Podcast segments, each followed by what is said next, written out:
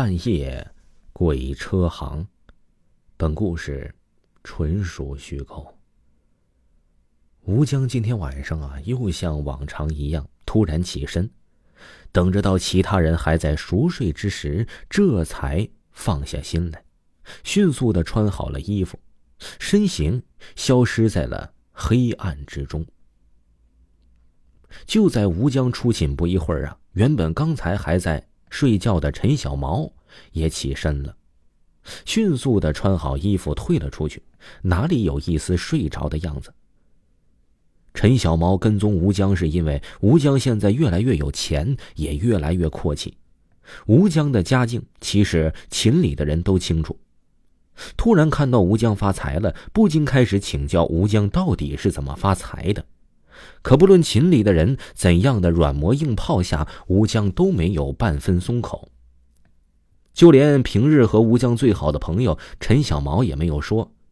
在陈小毛的一再追问之下呢，吴江眼神飘渺的说：“只是兼职什么的。”而陈小毛心里清楚啊，吴江就算是天天打工，也挣不到那么多钱，而且。平时吴江做的那几份兼职，陈小毛也全都知道。这让陈小毛很是气愤。以前吴江手里没钱的时候，管自己借钱的时候啊，自己可是每回都借给他。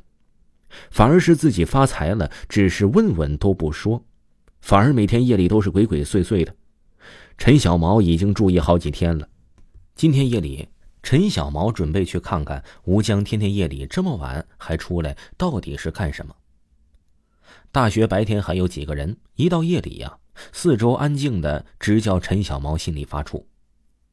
吴江走在前面，而陈小毛悄悄的跟在后面。可吴江发现陈小毛走的越来越快，就像是飞起来一样，很快陈小毛就跟丢了。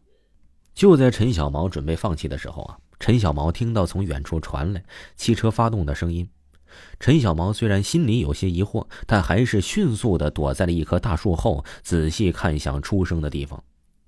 不一会儿啊，一辆类似公交车的车呢，在慢慢的行驶着。陈小毛不知道该如何形容这辆车。如果说这要是公交车呀，那么外形还真的有些类似。可车上并没有什么标志什么的，路边也没有什么标志。而那辆车车身惨白，陈小毛下意识的就觉得那是一个移动的棺材。陈小毛借助灯光看到了车里的驾驶员居然是吴江，而此时吴江穿着一个寿衣，脸色就像车身一样。那辆棺材车慢慢的行驶着，速度并不快，陈小毛刚好可以追上。虽然陈小毛并不知道吴江在做什么。可此时深夜里的诡异场面完全吸引着陈小毛。那辆棺材车呀，每开不一会儿就停下来，打开车门，就像是有人上车一样，根本就没有规律和距离可言。就在陈小毛好奇心都快要消磨没的时候啊，那辆车突然就着火了，而吴江逃命一样的跑出了车外。看着车起火了，吴江突然昏倒在地。而正当陈小毛想去救吴江的时候，陈小毛却冷汗不止的往外冒。那辆车冒出来的火光，并不像平常一样的火光，反而是绿色的火光。一股气浪袭来，陈小毛感觉到并不是热，而是刺骨的寒冷。陈小毛看到那辆车被点燃着，正迅速的燃烧着，没过一会儿啊，便烧的什么都不剩了。陈小毛缓了好一会儿，这才缓了过来。看着面前倒地不起的吴江，陈小毛咬着牙走了过去。只见吴江脸色惨白，嘴唇有些发紫。陈小毛费了九牛二虎之力，才把吴江搬到寝中。看着两人还在睡觉呢，陈小毛并没有叫醒他们。把吴江安顿好之后呢，陈小毛这才缓缓的睡着。就在陈小毛睡着不一会儿啊，黑暗中有一个黑影走到陈小毛的床前，伸出了惨白的手抓向陈小毛。陈小毛看向眼前的一个美女，背对着自己，只见那个美女慢慢的转过身，居然是班花田珊珊。正在陈小毛开始激动的时候啊，田珊珊开始笑了起来。田珊珊的嘴都快到后耳根了，田珊珊咯咯的笑着，脸上的肉都一块一块的掉了下来。陈小毛想要逃跑，却发现自己像是被别人控制住一样，无法动弹。而此时的田珊珊却向陈小毛扑了过来。陈小毛是在杨天的呼喊下醒的。陈小毛回想起来，原来是刚刚做的梦，可却那么真实。陈小毛发现自己的衣服全都湿透了。陈小毛缓了半天，才缓过神来，找了个理由把杨天骗走。因为昨天夜里的事情，也不方便多说什么。而吴江此时还在沉睡中，陈小毛呢也没有办法问出什么，只好让他继续休息。今天一整天，陈小毛都感觉到自己有人看着，而且还浑身发冷。陈小毛还以为是普通感冒了，并没有多想什么。回寝的时候啊，陈小毛发现吴江已经醒了，而后者正在那儿发呆。昨天晚上到底怎么回事啊？陈小毛问道。听到陈小毛提起昨天夜里的事儿，吴江像是发了疯似的向陈小毛扑去，像发疯一样喊道。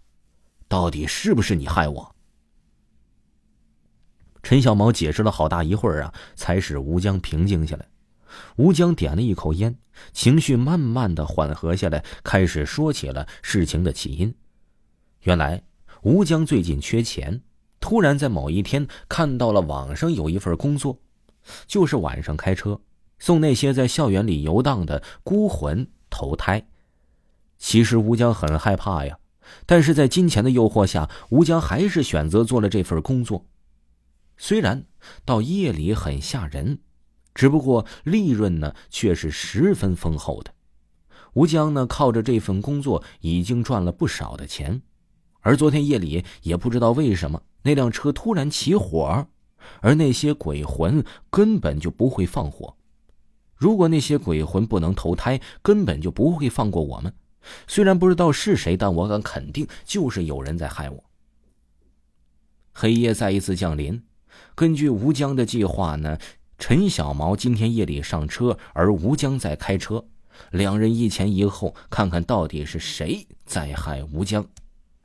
陈小毛感觉到每次停车的时候呢，陈小毛感觉到越来越冷，但是没有看到吴江嘴上诡异的弧度。